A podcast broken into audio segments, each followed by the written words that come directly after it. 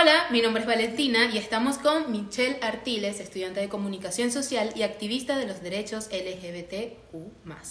Michelle, qué fino comenzar esto contigo, qué fino hablar de esto contigo este, para el Día de la Visibilidad Transgénero. Quiero comenzar con preguntas. Vamos a hablar para poder saber cómo nos tenemos que educar acerca de esto. La primera pregunta, simple.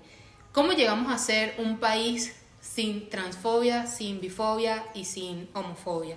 Sé que el, en uno de tus artículos hablas que el 17 de mayo es un día que el gobierno puso como un día de, de en contra de la transfobia, bifobia, etc. ¿Cómo llegamos a ser un país sin eso? Ok, bueno, Valen, primero gracias por, por la invitación y, y, y, por, por, el espacio, por compartir esto con, con, nosotras, ¿no? Bueno, y yo creo que, que primordialmente tenemos que dejar de ser, ¿cómo dejamos? O sea, como, no hay una hoja de ruta para todos los países, o sea, de cómo dejamos de ser un país con todos los tipos de discriminación hacia la comunidad, ¿no? Yo creo que si bien no hay una hoja de ruta, hay cosas que tenemos que hacer, como primeramente intentar visibilizar estas historias para intentar romper los prejuicios. Una vez rotos los prejuicios, es momento de intentar incluir a estas personas, porque estas personas se enfrentan a un rechazo sistematizado muy grande, y una vez superado este rechazo, empezar a propiciar políticas públicas de manera activa para reivindicar los derechos y saltar la deuda que el Estado tiene con estas personas. Entonces, en base a eso, evidentemente atravesado por, por un eje de educación y sensibilización constante para las personas, para, porque al final las leyes no mejoran países, lo mejoran las actitudes y cómo las personas reaccionan ante estas. Entonces creo que si tenemos de la mano políticas públicas junto con políticas de educación y sensibilización con estos temas, creo que podemos empezar a labrar y empezar a ver una luz en el camino para cómo dejar de ser un país con todos estos tipos de discriminación. ¿Tú crees que el... Es como la pregunta de qué vino primero, la gallina o el huevo. ¿Tú crees que tiene que, venir primero, leyes o educación sobre esto? Es que no tiene que haber nada primero, porque creo que el Estado no tiene dos manos. O sea, hay ministerios, hay mil y un formas. Yo creo que el Estado está diversificado porque imagínense, bueno, no hay ningún tipo de ministerio, entonces vamos a agarrar nada más durante cinco años y tenemos un Ministerio de Economía. No hay Relaciones Exteriores, no hay Ministerio de y Paz, no hay Ministerio de nada, entonces no. Yo creo que podemos tener, evidentemente, políticas públicas de manera activa desarrollándose junto de la mano políticas de educación y sensibilización. Si me preguntas a mí, ¿qué haría primero? Pues la educación y sensibilización, porque, como decía Fernando Aragón, no importa una ley que se acata pero no se cumpla. Entonces no me importa tener leyes, pero si a la gente no les importa, entonces creo que si hablamos de opinión personal, creo que la sensibilización debería tener, no ir primero, pero creo que tiene, debería tener más importancia y debería tener el mayor destinamiento de recursos. Evidentemente Venezuela es un país en donde este tipo de, de conversaciones no se dan, o no se dan lo suficiente, por así decirlo. ¿Tú crees que si hay una ley que de alguna manera ampara a las personas transexuales, ¿cree que, ¿crees que habría una diferencia? Sobre todo en la manera en la, en la, en la que, por ejemplo, te puedes ver en, en, en la calle. En la manera de, de, de, de, que las personas discriminan a personas, valga la redundancia, trans, transexuales en la calle. ¿Crees que, que habría una diferencia si de verdad se, se, promulga esta ley?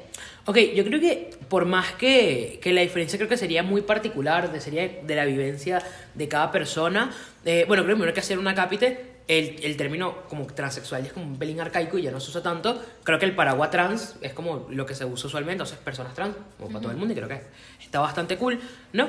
O en todo caso, transgénero por el inglés, transgender, que, bueno, o sea, ah, se dañó el castellano. En fin, el punto es que si haría cambios, yo creo que sí, genuinamente, o sea, haría cambios.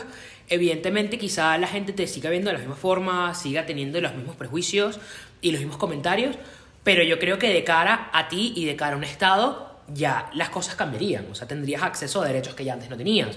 Eh, tendrías reivindicación de cosas que antes no tenías. Eh, al momento de, no sé, un ente de seguridad del Estado que te pare, que te pare una alcabala, no sé qué, pues al final vas a, tus derechos a ser salvaguardados. O sea, si en caso de una requisa te va a requisar una mujer. Eh, si te van a parar, pues vas a tener el derecho de salir en tu cédula como tú quieres. Entonces, al final creo que si bien es un impacto, no hay un delta muy grande, o sea, no hay una diferencia muy grande, creo que sí, a nivel personal de cada historia trans, creo que sería diferencia, sin duda, sin duda. Tú hablas que, por ejemplo, el tema de, de, de, la identificación es un problema. ¿Cuáles son los principales problemas que tienen las personas transgénero hoy en día en Venezuela? Ok, o sea, bueno, estas son, son como las tres aristas que yo principalmente identifiqué y como las, las tres como las que me advoqué en, en mi activismo. Está el tema de acceso a la salud, porque como personas trans requerimos cosas especiales al momento que está nuestra salud, requerimos o sea, un, trato y recursos específicos porque no afecta lo mismo un tratamiento de una persona cis que una persona que tiene un tratamiento de hormonas. No, es como las vacunas del COVID que trataba completamente distinto a las mujeres que estaban, a las personas que estaban porque se les alteraba el ciclo menstrual y eso nunca se estudió en un paper. Entonces, evidentemente, está el tema del acceso a la salud, primeramente seguido a leyes y políticas antidiscriminación y el tema de reconocimiento de la identidad. Son las tres aristas primordiales que se tienen que dar en, en, en una sociedad que quiere reivindicar los derechos trans. Ahorita para, para que una mujer eh, transgénero quiera hacerse este, de alguna manera algún tipo de, de, cambio o tomar hormonas, etcétera, ¿cuánto cuesta eso? O sea, varía muchísimo, o sea, varía muchísimo y creo que vale que acotar que una transición no es más o menos válida por, por los recursos médicos que, que, tengas, o sea, no es ni más ni menos válida, la transición simplemente es como el asumir la identidad y ya. Y bueno, ¿qué, ¿cuánto cuesta? O sea, creo que la, la, pregunta no es cuánto cuesta, creo que la pregunta es qué tan plausible es y qué tan fácil es hacerlo en Venezuela.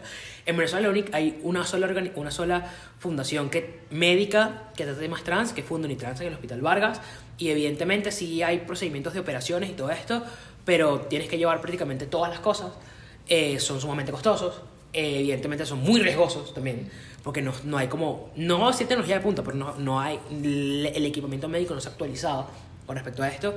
Y cuando yo digo recursos médicos, no hablo simplemente de, ay, que traigan implementos médicos, sino no, capacitación a los doctores en toda la temática trans, qué preguntar, qué no, cómo preguntar, todo ese tipo de cosas, ¿no?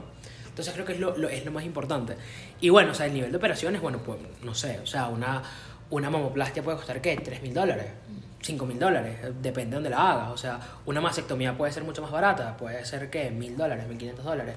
Un procedimiento de hormonas, empezarlo puede estar alrededor de los 400 dólares y mantenerlo como 60 dólares al mes, más o menos, promedio. O sea, pero al, final todo varía, porque no es una persona, yo que vivo y nací en Caracas, una persona que vive en Valencia, una persona que vive en Zulia, una persona que vive en Amazonas. No es lo mismo. No tenemos a los mismos recursos. No es lo mismo una persona que vive acá, a diferencia de una persona que vive en otros países, donde esto está inmerso en la sanidad pública. De nuevo, esto es otra denuncia que se hace. El tema de meter los recursos de salud y de la identidad trans en temas de la sanidad pública, porque es un tema de sanidad pública. Ok, este, antes estábamos hablando sobre este término que leí que se llama el cispassing y por qué el cispassing afecta a, a la comunidad. ¿Qué es eso y cómo los afecta? Ok, primero hay que partir de caracterizar varias cosas. Primero, eh, eh, cisgénero es simplemente el término biológico que se le hace por una persona que el sexo biológico coincide con su género adquirido, ¿no? O sea, es una persona cisgénero que nace hembra y te identificas como mujer. Esa es una persona cisgénero, ¿no? Y el cispassing pasa, incurre cuando una persona trans parece mucho una persona cis. Esto no es un problema porque tiene que ver mucho con la fisionomía de cada persona. Hay personas trans que son más chiquitas, más bajitas, más gorditas, más flaquitas. O sea, todas las mujeres somos diversas, todas las personas somos muy diversas, entonces varía mucho. Y el cispassing no es malo. ¿Qué es malo? ¿Cómo el sociedad lo, adopta? ¿Por qué? Porque entonces le otorgamos más validez a mujeres que parecen más femeninas que otras. Le otorgamos mayor respeto a personas que parecen más mujeres que otras. Le, somos más consecuentes con personas que parecen más mujeres que otras. Entonces al final no es que el cispassing sea malo, porque ya estaríamos incurriendo que tú te ves así, entonces esto está mal. No, no es malo. ¿Qué es lo que es malo? Cómo la sociedad lo ve. Y cómo le afecta a personas que quizás no entran en el canon hegemónico de, belleza o belleza trans, porque no hay una forma de ser bonita, o no hay una forma de ser mujer trans bonita, o sea, eso no existe. Pero eso es algo que no se habla. O sea, o no, se habla muy poco. Se habla muy poco. O sea, en Venezuela nada más hay 5.000 personas trans y creo que a la mitad fácilmente nos han matado. Entonces, lo, ¿de qué te sirve hablar en un país de 40 millones de personas de 5.000? Es cierto. El tema de, de, de, los, de los asesinatos a personas trans creo que ha sido un tema que, que en la pandemia, sobre todo, ha salido full a, flote, pues. Porque tal vez es algo que evidentemente pasaba antes, eh, pero en la pandemia se visibilizó de alguna forma u otra. No. A ver, cuando, cuando, cuando, cuando hablamos de, de, de, de estos asesinatos, tú piensas que están más visibilizados que, tal vez los homicidios comunes que pasan todos los días en cualquier país del mundo? ¿Crees que ahí hay un sesgo? No, realmente no. O sea, creo que que, bueno, yo viendo como, como, como estudiante de periodismo y viendo que hizo una matriz de noticias completa, yo creo que más bien se le da muy poca visibilidad a los feminicidios. Quizá yo, como mujer y que tengo como, que sigo ciertas cuentas, que tengo ciertos nichos, quizá yo sea propenso a un sesgo y vea quizás más feminicidios que otras cosas, pero en las noticias no se habla de feminicidios, eso es un término que no se habla, se habla de crímenes pasionales se habla de violencia, violencia no vicaria, se habla de padre violó a su hija, o sea, y entonces aquí vemos que al contrario, no hay un sesgo, creo que al final Venezuela como es un país sumamente violento está acostumbrada a estas cosas y está acostumbrada a que los, los asesinatos siempre son por causales ajenas a la persona afectada. Entonces es como que si un esposo mató, una, mató a, su, a su esposa, pues fue porque ella lo provocó, porque ella le dio celos. Por eso está el leitmotiv de crímenes pasionales. Entonces yo creo que el contrario, no creo que hay un sesgo, creo que se le da muy poca visibilización a los crímenes que nos enteramos porque no nos enteraremos de muchísimos más. Exacto. Em, con el tema de la identidad de género, creo que es un tema que también surgió bastante en la, en la pandemia y que todo el mundo comenzó a hablar de eso, si está bien, si está mal, que evidentemente este no hay gente que, que, les gusta, que no, es una cosa de gustar, o sea, como que no es algo que tú dices, es que... No, no es un debate. exacto, no es un debate. Entonces, ¿cómo tú le puedes explicar a una persona que no cree que no cree, por ejemplo, en el género no binario, ¿cómo tú le puedes explicar a esa persona que eso es una realidad y que eso existe? Ok, me gusta mucho la palabra que usas, que es realidad. Y yo creo que tú empiezas a constatar eso y empiezas a volverte empático a través de las experiencias. O sea, por lo menos el tema del lenguaje inclusivo. Vamos a, a, tocarlo en vacionarista. Mucha gente conoce el lenguaje inclusivo. Pero ¿qué pasa cuando uno de tus amigos más grandes te pide que le llames por pronombres neutros? Ahí ya pierde por completa validez tu opinión. Y ahí ya importa es la experiencia de esa persona, ver cómo se siente y cómo tú activamente, como su amigo, vas a cambiar cosas en tus patrones de comportamiento para que esa persona se sienta mejor. Lo mismo pasa con la identidad de género. No es un tema, no, no es una ideología ni una creencia, porque no es un tema ni ideología ni creencia. No hay una agenda que busca destruir la familia tradicional ni destruir las infancias eh, cisgénero, ni mucho menos. Creo que el único propósito de la agenda de la identidad de género es intentar que las infancias trans lleguen a vejeces trans. Es lo único que se intenta. Intentar que de verdad haya, haya, haya cierto tipo de seguridad y que se sientan bien, es lo único que se intenta. Entonces, evidentemente, esta retórica que usan la gente conservadora, que al final lo que quieren es como meterse en los niños, que ahora las películas de Disney todas son súper progres y que esto hace mucho daño y al final no, se está visibilizando ciertas cosas y normalizando, que es el tema que se requiere. Que ver una en, en, una, en, una, en, una, película de Pixar una persona trans es normal, que, una, que hay una pareja eh, homosexual en una película es normal y los niños se están diciendo esto no es ni bueno ni malo, simplemente es un tema de que es que tiene una sociedad y tienes que verlo. Claro, porque la gente también puede pensar, o bueno, no puede pensar, la gente piensa en realidad que, que hay una agenda. Eso de la agenda es algo que, que a mí me da demasiada risa, porque es como que... Porque no, existe. Porque no existe, uno, y es como que si ellos, las personas piensen que de verdad la gente está planificando esto, o sea, como que hay una planificación. Sí, o sea, y, porque al final la gente nos ve como masters of evil que queremos destruir la familia, y es como que realmente lo que queremos es que no nos maten, ¿sabes? O sea, mi agenda es que no me maten, o sea, mi agenda es luchar porque no me maten e intentar pasar el tiempo que pasen en, en, viva de la mejor forma posible, esa es mi agenda. Literalmente, mi agenda no es destruir ninguna familia tradicional, ni volver niños trans, que eso es lo que dice que vamos a ver los niños trans. Mira, yo crecí viendo novelas súper heteros, súper patriarcales, y aquí soy bien lesbiana, entonces, ¿sabes? O sea, entonces eso quiere decir que si hay novelas de personas homosexuales, un niño hetero no se va a volver gay. Es mentira, o sea, eso simplemente es una falacia, falsa equivalencia. Ok, ¿cómo podemos aprender de esto? O sea, ¿cómo podemos educarnos? ¿Qué personas hay eh, en Venezuela o fuera de Venezuela que de verdad tengamos que ver para poder educarnos? Porque, o sea, yo o sea, soy muy sincera, yo soy una persona que, que, que no se... O sea, que, no se choca con, con, con este tipo de cosas porque tal vez no lo tengo en mi realidad. Pero yo quiero aprender, yo quiero saber, o sea, yo quiero estar informada de cómo es que tengo que actuar, cómo, porque, porque también el, el, el, problema o el tema es de cómo yo actúo enfrente de esta situación, cómo tengo que, que hablar, cómo tengo que, que, que dirigirme a la persona, indiferentemente si, si, si te gusta o no te gusta o lo que sea con la identidad de género, pero hay personas que de verdad quieren saber o quieren, quieren entender y quieren aprender.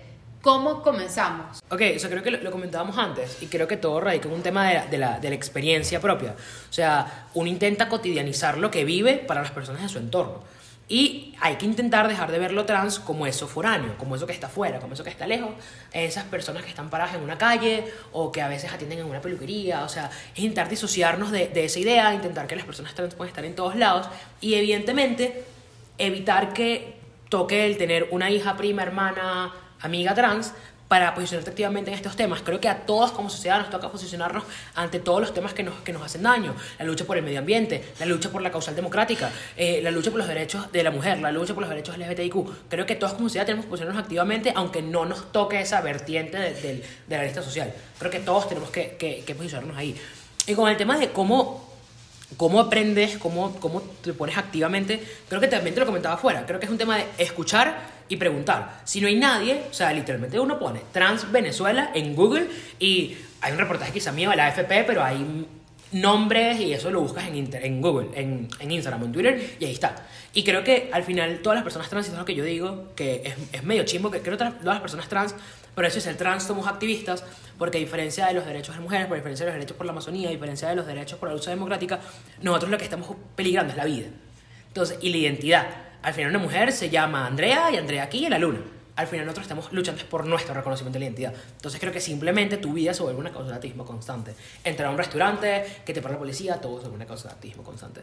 Entonces creo que si sigues una persona trans, inherentemente va a tocar el tema del activismo y vas a poder aprender y vas a estar activamente en constante con su perspectiva de las cosas. Porque la perspectiva de una persona cis no es la misma que una persona trans. Entonces simplemente quizá el hecho de ver simplemente una noticia y que una persona trans lo comente, quizá veas como que, oye, mira, esta perspectiva no la había visto. Y al final como que no es tu conocimiento, tú eres agente de cambio, lo replicas en tu entorno, tu entorno lo replica y conocemos como una mejor sociedad. Un poquito onírico, pero privado. este, antes estábamos hablando que tú hiciste la transición en pandemia y estábamos comentando que es raro, o bueno, no es que es raro, es algo que no se ve mucho, porque casi todas las personas que tal vez uno ve en Instagram o en películas, etcétera, son personas que sabían y, querían hacer o, comenzar su transición desde pequeños, cinco años o antes, diez años después, no sé. Entonces, ¿cómo fue esa transición? ¿Cómo fue que de verdad decidiste, conchale, eh, identificarte como una mujer transgénero? Claro, yo creo que también esto de que las relaciones son más válidas mientras antes te des cuenta, creo que también es como una acción de este cis patriarcado que te dice tienes más validez siempre y cuando tú hayas, te, te hayas dado cuenta antes. Y al final no es esto. Y de hecho, eh, es mentira eso que en la pandemia pasó como muy poquito. Realmente hay un, hay un grueso de la comunidad que se dio cuenta en pandemia, o sea, un grueso considerable, o sea, de gente que, que se dio cuenta y dijo como que, hey, o sea, hay cosas por acá. O sea, de hecho, literalmente un, un el meme, el dominó de alguien muerde un murciélago, soy trans. eh, literalmente así. Y bueno, o sea, con el tema de cómo la atención en pandemia, o sea, creo que, que te lo contaba antes, al final, digo, varía cada persona, o sea, hay personas que se dan cuenta desde muy pequeños, desde muy pequeñas, eh, de cuál es el camino a seguir, y por mi caso no era ese, y no era que tenía una ausencia de camino, sino que yo pensaba que era uno. Cuando llegó la pandemia, también aunaba como por muchos momentos traumáticos en mi vida que habían pasado antes, este, llegó la pandemia y llegó un momento de estar dos meses en mi casa, encerrada en mi cuarto, y creo que te obligas a ver para adentro, o sea, te obligas a tener introspección, te obligas a hablar cosas en terapia y te obligas a que no tienes ningún estímulo que te perturbe y estás sola tú con tus pensamientos, con tus cuestiones, y evidentemente, pues, salen muchas cosas. O sea, muchas cosas salieron, muchas personas salieron creyentes, no creyentes, sabiendo cocinar, otro idioma, yo salí con otro género.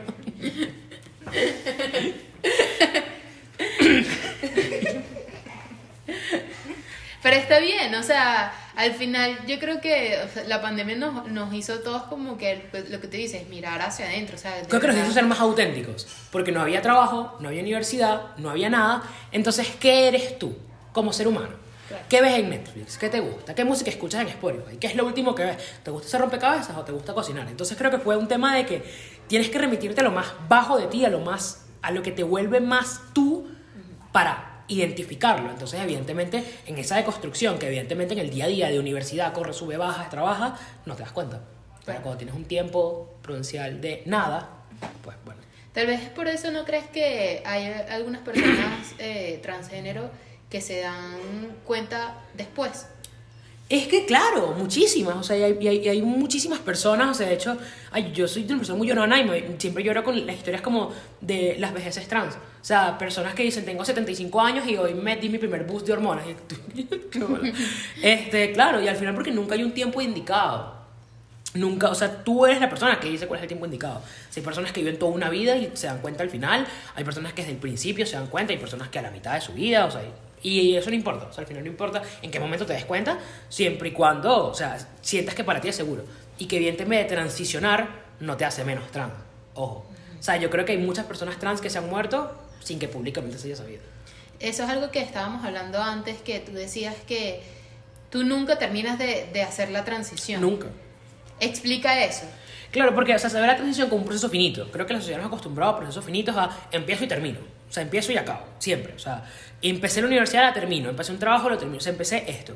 Pero hay procesos que solamente no son finitos, simplemente como la vida. O sea, un proceso que empieza y llega a algo que quizás nunca logres, pero estás en un camino A.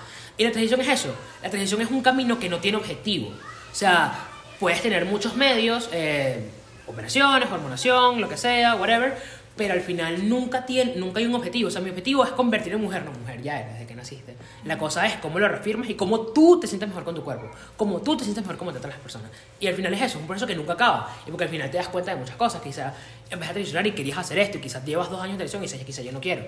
Quizá el pronombre ella no me identifica tanto, quizá quiero cambiar el pronombre, quizá whatever, quiero cambiar de estilo, lo que sea. Al final es un proceso que, está en- que ocurre constantemente y no para, y nunca acaba. ¿Tú piensas que, o sea, analizando el mundo, o sea, la sociedad globalizada, etcétera, piensas que estamos en camino a, o sea, tú piensas que tal vez una persona que ahorita tenga 10 años, a cuando tenga los 20, 25, tal vez 30, pueda llegar a decir como que en realidad creo que me considero no binario y la sociedad en la que vivimos va a decir, ok. ¿O Yo creo piensas que- que es un proceso más largo? No, yo creo que si hablamos de mundo como tal, Ujú. Y bueno, creo que lo haría un poquito más chiquito del mundo, creo que habría el mundo occidental, es decir, todo lo que está Ucrania para acá. Eh, yo creo que quizás sí, realmente, porque, eh, bueno, yo que tengo la oportunidad de viajar, realmente estas son cosas que en países quizás con un poquito más de desarrollo están completamente normalizadas. O sea, esto no es de terror ni mal de morirse, existe transfobia, existe discriminación, pero es un tema que está normalizado. O sea, estamos hablando que en Estados Unidos hay diputadas trans, estamos hablando que hay senadoras trans en Estados Unidos, o sea, hay deportistas trans, eso no ocurre nada, en España hay modelos trans, hay diputadas, al final es un tema que está normalizado, ¿no? Entonces yo creo que de cara sí, o sea, de cara, y yo diría que menos, digo, mi hermano ahorita que tiene 15 años, creo que cuando tenga 20, creo que va a ser un tema que va a estar mucho más normalizado a nivel global. Venezuela, otro tema aparte, pero yo creo que hablando de mundo en general, y bueno, mundo occidental, porque ya creo que meterme todo lo que está Ucrania para allá, yo creo que ya es otro tema del que no me atrevería a hablar, pero hablando del mundo occidental, yo creo que sí, sin duda. Ver- Y va mucho más rápido, más, mucho más rápido de lo que creemos. también.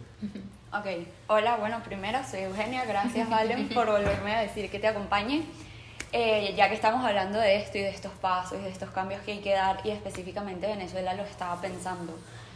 ¿Crees, o sea, no sé si coinciden conmigo cuando pensando en Venezuela como sociedad, que tal vez es un poquito más machista o más cerrada? ¿Crees que aquí va a ser más difícil como Sí, es que que- esa sí, apertura, sí. esa tolerancia? Sí, sin duda. O sea, partiendo de que Venezuela es una sociedad completamente patriarcal, machista, transfóbica, homofóbica, sin duda.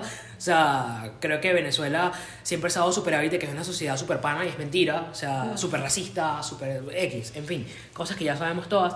Eh, yo creo que sí va a ser más complicado. O sea, y más complicado no por temas de políticas públicas. O sea, lo hablaba. O sea, de hecho creo que ser el hecho de colonia española tenemos un hándicap porque creo que nacimos doblados y vamos a terminar así hasta que, no sé, o sea, algo pase magistral y, y algo empiece a enderezar. Pero, o sea, si venimos de un rey que decía se acata pero no se cumple, hace 400 años, yo creo que ahorita, pues, va- estamos básicamente en lo mismo. Entonces, el hecho de promulgar una ley que reivindique los derechos no significa que la sociedad lo cambie. O sea, imagínate que po- pongamos una ley del aborto ahorita. Los evangélicos se van a volver locos. Se van a volver Sí, sí, locos, literal. Que pongamos una identidad de género, Bertucci en Carabobo la va a perder. ¿Sabes? O sea, va a perder con todo. Entonces, por eso yo digo, tú me preguntaste, ¿cuál es el proceso? Yo digo, hay que hacer sensibilización. Es lo primero. Porque cómo yo reivindico los derechos de una comunidad si la gente no la ve o la ve en los espacios como súper relegados en los que está y cuando ocupa otros espacios ya se ve mal. O sea, cuando una mujer está en una universidad se ve mal. Cuando una, universidad, cuando una, cuando una mujer tiene un trabajo quizá de oficina, una mujer trans eh, se ve mal. Entonces, ¿cómo rompemos ese estereotipo? A través de las políticas públicas. Creo que ese es el proceso. ¿Y va a ser muy complicado? Es más complicado, sin duda. O sea, no por eso Venezuela es uno, es uno de los dos países de Latinoamérica que no tiene ley de identidad trans. Bolivia tiene la identidad trans. Sí. Un saludo a la gente en La Paz. Sí, sí. Te iba a preguntar también eso porque, o sea, Venezuela no es el único país que, que también es machista. No, México claro. es bueno, súper machista. o sea, y violento, países muy violentos. además. Pero en Latinoamérica se han, se han estado dando, no sé si tanto con, con leyes trans, pero se, han dado- se están dado- dando movimientos con, con el aborto, sobre todo. Sí, claro. Muchas, muchos países han, han abierto esa puerta que estaba literalmente cerrada con, o sea, estaba Cali canto durísimo. cerrada, pues, o sea, eso no, ni siquiera se hablaba. Entonces, ¿no crees que tal vez haya como una luz así al final del túnel que te digas, conchale, pero es que tal vez si estos países que eran tan machistas, o bueno, son tan machistas, Sí, son, sí, sí. este, te, te dieran el ejemplo y Venezuela diga, conchale, creo que tenemos que mirar hacia allá. Sí, sí, o sea, sin duda. O sea, creo que, que al final la política es un tema muy, muy, muy pandémico. O sea, pasó en, en, en la península arábiga en 2011 que empezaron a surgir partidos de una misma índole y lo lograron. Pasó en Venezuela, pasó en Latinoamérica en 2008 con esta ola de partidos de izquierda. Pasó ahorita en 2015 con esta ola de partidos de derecha. Este, y yo creo que puede llegar a pasar. Y más porque Venezuela es un país de izquierda, este, que de cara a la internacional socialista se vende como muy progre, pero de cara a las políticas internas es súper retrógrado. Entonces yo creo que, a ver, puede pasar. Y más porque creo que, o sea, y esto es una campaña que lleva la, la doctora Tamara, la doctora Tamara Adrián, que ella dice que la igualdad es una fuerza indetenible. Y yo creo fielmente eso. O sea, el tema del aborto, empezamos Argentina, México, Chile, Colombia, que fue la más reciente. Y creo que al final va a tener que pasar. O sea, yo siempre, yo siempre he dicho esto, o sea, bien sea ahorita o en 10, 20 años, o sea, ¿qué va a tener que pasar? O sea, no te puedes hacer la vista gorda tanto tiempo. O sea, y literalmente Venezuela, junto con Paraguay, es el único país que no tiene la identidad trans. O sea, Colombia, Bolivia, o sea, Guatemala, tiene la identidad trans. ¿Sabes? O sea, y, y- y no lo digo menospreciando países, sino lo digo como que son países más pequeños, Claro, con quizás niveles de violencia un poco más altos, con, con poblaciones quizás un poco más reducidas, y ya son temas que están hablando acá. Entonces, eh, la pregunta es, que no tengo respuesta, ¿por qué en Venezuela no se está hablando de esto? ¿Tú no crees que es porque los gobiernos o los municipios X, las alcaldías, tengan miedo de, de cómo va a reaccionar la gente? Yo Obvio, pienso eso, como que, obvio. ¿será que es que tienen miedo de que la gente, no sé, Totalmente, la gente se moleste? Claro, porque van a decir, mira este que se vendió a la agenda de la progresía, que viste cómo era tan serio y mira lo que está haciendo y mira lo que está defendiendo. Pero es que al final yo creo que va a ser una fuerza indetenible. O sea, yo creo que ahorita quizá tengan ese miedo, pero va a llegar un momento en el que se va a ser incontenible. No sé cuándo va a pasar. No sé. Me Esperemos preguntan, que lo ve- lo esperemos veamos. que sea pronto, por supuesto, esperemos que lo veamos. Pero al final es eso, súper sí, o sea, que tienen miedo, claro, por supuesto. O sea, perder un, par, un parte del padrón electoral conservador. Pero al final hay muchos partidos en Venezuela que se venden como liberales abiertos y al final también tienen ese miedo. O sea, cambiemos, que era un partido de una retórica súper progre, que tenía propagandas hablando de cachaperas y de transfor y de miles de cosas, y al final se aliaron con Timoteo Zambrano y se aliaron con Bertucci en Carabobo. Entonces dices como que, ah, no entiendo. Un partido como Voluntad Popular, que tuvo la primera jeva trans en un curul, y al final ves que hasta con, el- con, con los temas LGBTQ se echaron para atrás. Claro. Entonces es un tema que tiene miedo, por supuesto, pero al final hay que ver hasta cuándo se les va a pasar factura. ¿Tú piensas que esos, esos partidos o esas personas, esos políticos utilizan tal vez esa narrativa, evidentemente para atraer gente, ¿no? Sin duda, o sea, yo, yo siempre digo que somos como la barajita de repetición, siempre, o sea, siempre acercar a las... Bueno, de hecho, con las últimas elecciones, con la- creo que las últimas en diciembre fueron parlamentarias. de- no, no, de gobernadores, gobernadores, gobernadores, concejales. Este, ahí se movió toda una locura para el cambio de nombre al CNE, o sea, se movieron cosas, la Defensoría del Pueblo nos llamaba todos los días, no sé qué, pasaron las elecciones. Yo siempre lo digo, o sea, al final, pobres incrédulos las que crean en eso. Pero siempre cuando llegan las elecciones empieza la movilización de vamos, protestas, claro que sí, vengan a los espacios, hablen, reúnanse, vamos a hacer los cambios, pero evidentemente en época de protesta. Y de nuevo, pobrecitas las que creen en eso. El respeto es el mismo, pero pobrecitas las que creen en eso. Ok, pero realmente es algo que dependería de las alcaldías o de cualquiera de estos líderes de gobierno o más de la sociedad. Es o, que- o, claro, funcionaría como un apoyo y como una a- como vamos a abrir de una manera más oficial el debate, ¿no? Vamos a hablar. Claro, lo que, lo que pasa es que evidentemente no hay sociedad sin los, sin los dos actores primordiales, que es. Estado y sociedad. Sí. O sea, uno no existe sin el otro. Entonces no me sirve una sociedad sensible sin políticas públicas. Porque si tengo una sociedad sensible y alguien viola, viola esos, esos estigmas no tengo ninguna política pública que lo pene. A diferencia, si tengo una política pública por sensibilización, no sirve de nada. Entonces, yo creo que es responsabilidad de ambos, del Estado por promover políticas públicas y de la sociedad para decir, ok, quizás no estamos tan deconstruidos como pensamos y quizás hay que, hay que atacar ese- este tipo de cosas. Entonces, creo que no es un tema de culpa, porque es un Claro. tema de culpa. ¿Qué es la culpa? No sé, de RCTV por darnos a Radio Rochelle en los 90. O sea, no sé, ¿quién es el culpable? No tengo ni idea. Caldera por liberar a Chávez, no sé. ¿Sabes? No tengo ni idea. Pero, pero al final es un tema de un trabajo conjunto. Y no Sí. podemos verlo como esto es deuda del Estado o esto es nosotros como sociedad. O sea, creo que el trabajo tiene que engranarse como, Claro, cada quien tiene que hacer su parte. como cada quien. Claro. Bueno, hola, por aquí María Antonieta. Gracias, Juli, por invitarme a tu espacio. Te quiero hacer una pregunta que te la hice ya fuera de grabación, pero siento que es súper importante que, por ejemplo, yo no sabía esto, pero ¿qué beneficios tienes tú o qué beneficios tendrían las personas trans si eh, existiría en Venezuela una ley trans para personas trans, pues? Ok, ¿y qué, qué beneficios tienes tú? Yo que ninguno.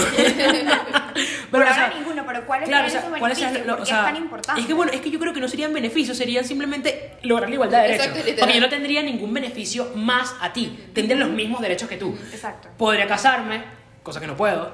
Podría tener acceso a los recursos de salud que necesito, cosa que no puedo. Podría tener mi nombre en mis papeles, cosa que no tengo. Podría tener mi género en los papeles, que no lo tengo. Este, ¿qué más? Y evidentemente ante una persona que quiera vulnerar mis derechos, tendría leyes y un Estado que me proteja activamente. Y eso no son beneficios, son cosas que tú Son tienes y que yo no sí, tengo. Exactamente, entonces no, no es un privilegio, sino lograr una igualdad.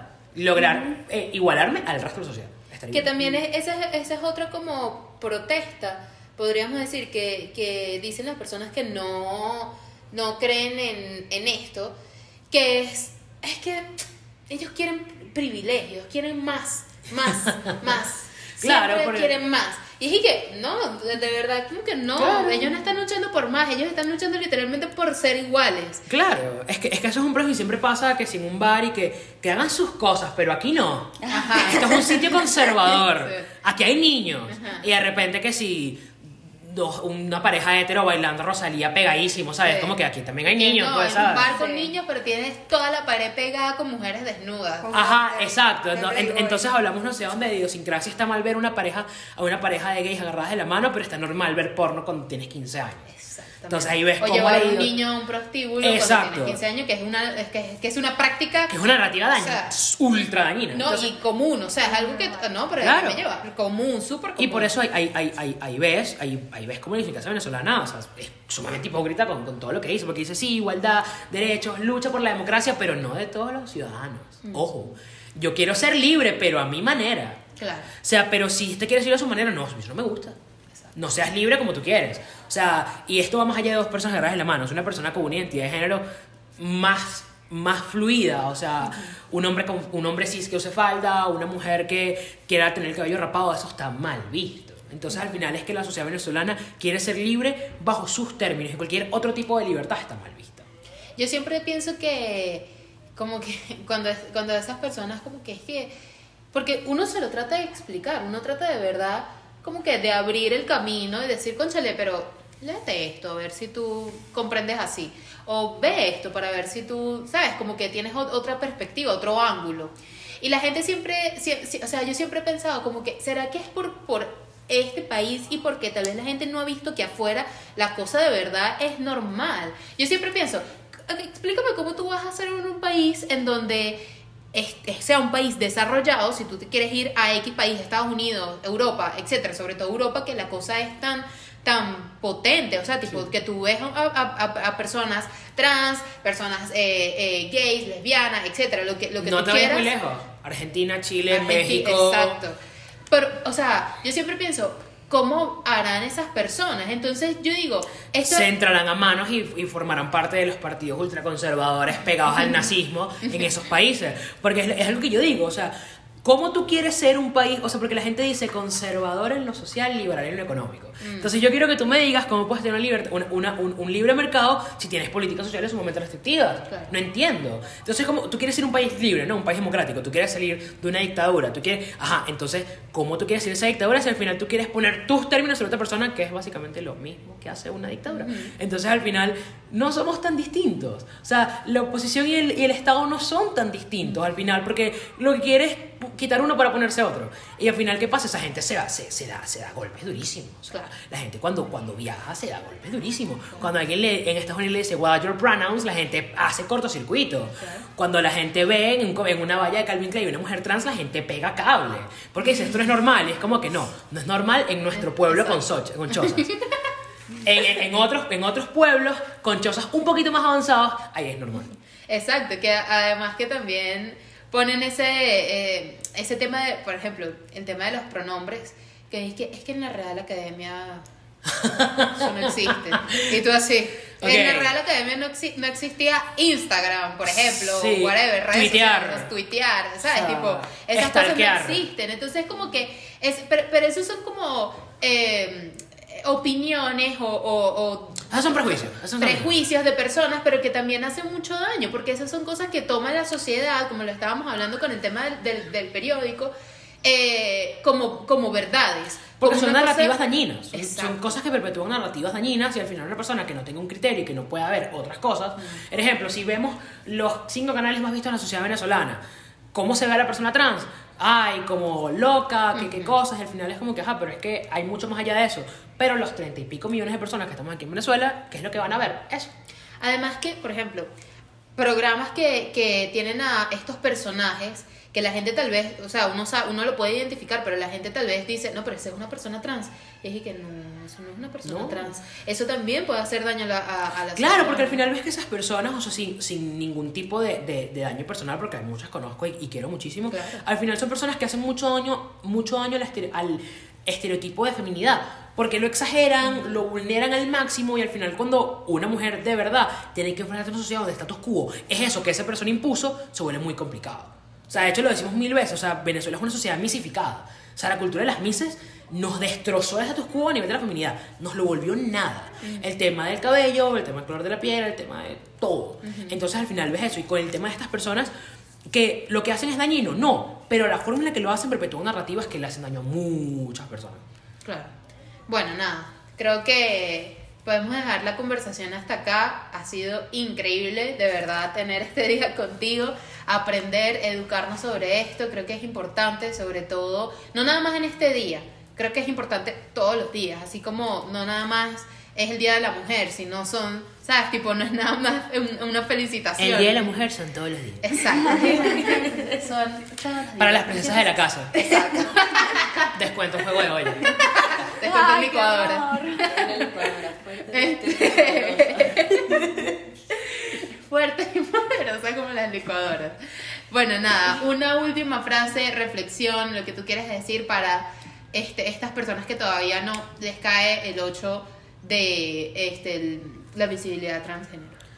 Eh, yo creo que, y, y lo- y he sido muy reiterativa, pero realmente yo creo que hay que escuchar y no esperar que nos explote la cosa en la cara para volvernos sensibles. O sea, a nivel como de mi experiencia, mi mejor amigo eh, era una persona muy cerrada con estos temas y le explotó la bomba aquí. Y al final, ¿qué prela? ¿Tu amistad o, tus prejuicios internalizados? Creo que importa más el amor que le tengas a alguien, sobre todas las cosas. O sea, más allá de lo que creas de tus prejuicios, y si tus prejuicios le ganan a lo que sentías por alguien. No era amor. No era amor. No, yo creo fielmente en el amor. O sea, eso no era amor. No era cariño, no era afecto, no era respeto. Entonces yo creo que simplemente hay un tema de escuchar activamente y vamos a, a- a intentar visibilizar estos referentes. O sea, tanto mis hermanas que están en las calles haciendo su trabajo porque el Estado no provee de trabajos que les permitan a ellas tener un estatus de normal, tanto ellas como las personas que están en las asambleas tomando la pelea, todas ellas son mis hermanas, todas ellas son válidas y a todas las quiero visibilizadas. Porque esas son parte de mi comunidad y ellas sí me representan a mí. Entonces creo que hay que visibilizar todos estos espacios, toda esta diversidad de mujeres, para que así la gente entienda que aquí estamos y que nunca nos hemos ido, pero no nos vamos a ir ahora. O sea, nunca, siempre hemos estado acá desde toda la vida, pero ahora, bueno, tenemos redes y estamos en todos lados y somos peor que el que el COVID. Bueno, nada, muchas gracias Michelle, muchas gracias Jessica, Eugenia y Manto y nada. Me encantó conocerte. A mí también.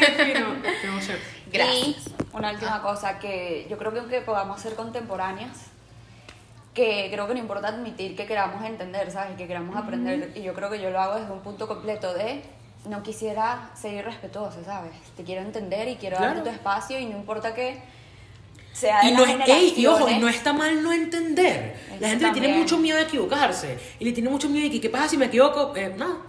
no pasa nada, rectificamos y seguimos adelante. No pasa nada. Entonces creo que la gente tiene mucho miedo de equivocarse y le tiene mucho miedo a preguntar. Porque piensa que las personas trans nos vamos a molestar, nos vamos- las vamos a comer. Y realmente no. Estamos aquí existiendo en nuestro espacio. Es importante saberlo. Y eso creo que es un tema de preguntar y ya, y que aprendemos todos. O sea, y yo no como persona trans enseño, o sea, yo aprendo todos los días de mi pareja, de mis amigos, de mis otras compañeras trans, todos los días aprendo más. Y creo que si todos nos volvemos como replicadores de esos conocimientos, creo que nos volvemos mejores todos. No nosotras, sino todos. Excelente. Ahora sí, gracias y nada. Nos vemos en la próxima. Nos vemos en la próxima.